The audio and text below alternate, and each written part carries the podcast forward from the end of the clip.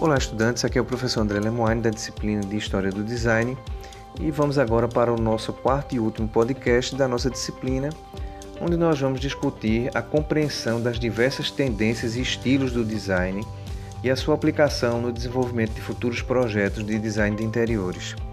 Nessa competência, que é a última da, da nossa disciplina, nós vamos compreender o significado da palavra estilo.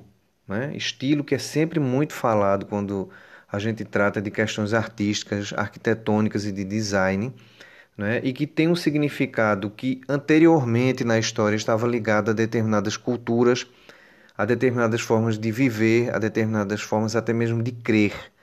Né? Hoje em dia a gente tem uma visão um pouco diferente do que é estilo. Né? A palavra, inclusive a palavra estilo vem sendo substituída dentro do design de interiores pela expressão tendência, né? e é muito importante que a gente tenha essa noção né, do que é um estilo, que é algo mais perene no tempo, que tem uma função cultural mais específica e mais forte dentro do contexto onde ele surgiu. Né? Por exemplo, a gente fala de estilo egípcio, né? de estilo barroco, de estilo rococó, de estilo renascentista, que foram é, formas de expressão né, que tinham características próprias dentro do seu tempo.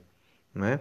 Hoje em dia, a gente tem na realidade tendências, que a gente já vem falando há um certo tempo sobre isso, né, que é uma espécie de moda. Na realidade, a expressão tendência é o que substitui a palavra moda né, dentro do design de interiores.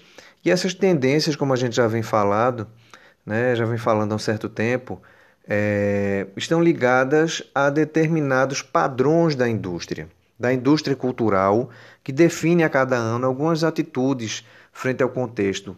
Definições de cores, de materiais, de texturas, né? do tipo de móvel que você vai usar, do tipo de espaço que você vai usar. Né? E a gente precisa ter muito cuidado com isso, né? porque essas tendências envolvem estilos e essas tendências precisam se curvar às vontades do nosso cliente.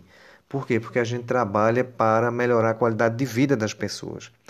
Né? Então, nessa competência, a gente vai tratar dessa questão do estilo e a gente pensou alguns estilos básicos que, vez por outra, estão aí dentro das tendências anuais definidas pelas empresas de design.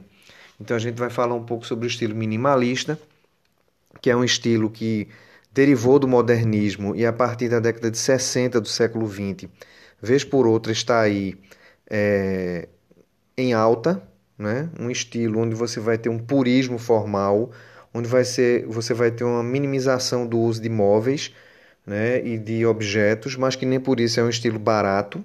Né? Não confunda minimalismo com algo barato. Né? Os móveis minimalistas são bastante caros. Né? É, eles são assinados por designers muito importantes, né? como o próprio Mies van der Rohe, né? que foi da Bauhaus.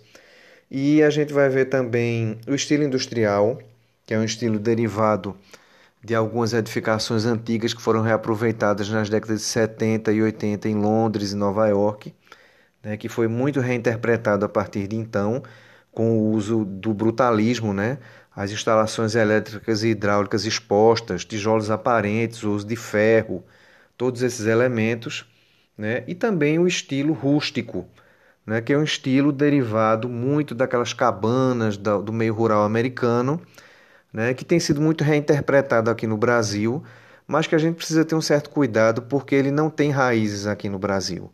Né? Ultimamente, o pessoal no Sul e Sudeste tem vendido muitos produtos ligados àquele meio caipira, rural, de Minas, né, de Goiás, né, do sul do Brasil, mas é algo que tem a sua raiz, suas fontes nos Estados Unidos da América e não aqui no Brasil.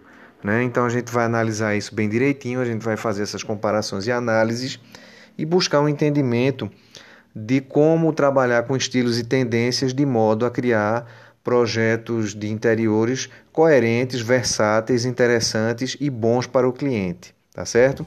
A gente vai ficando por aqui, eu espero que vocês tenham gostado desses podcasts. Vamos conversar nos nossos fóruns, né? E a gente se vê numa próxima. Desejo a todos um grande abraço e fiquem bem.